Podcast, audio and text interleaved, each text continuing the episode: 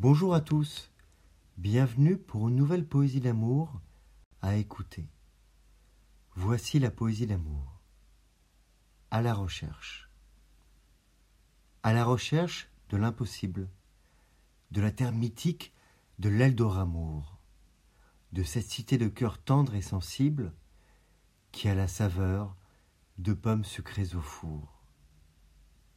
Je ne sais derrière quelle jungle de nos sentiments, derrière quelle montagne de trahison et de pardon, à combien de distance de jours moribonds, se cache ce paradis, cette utopie d'amant?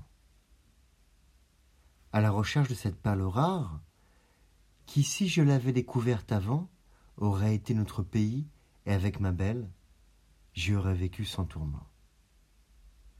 À la recherche de l'Eldoramour, où l'amour défie les tentations et le temps.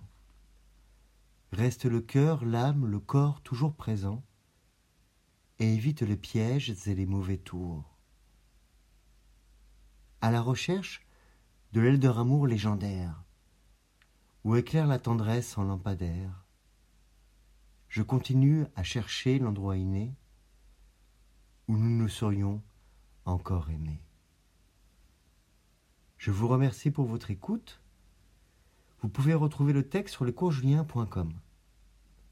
Je vous dis à bientôt pour une nouvelle poésie d'amour. Au revoir.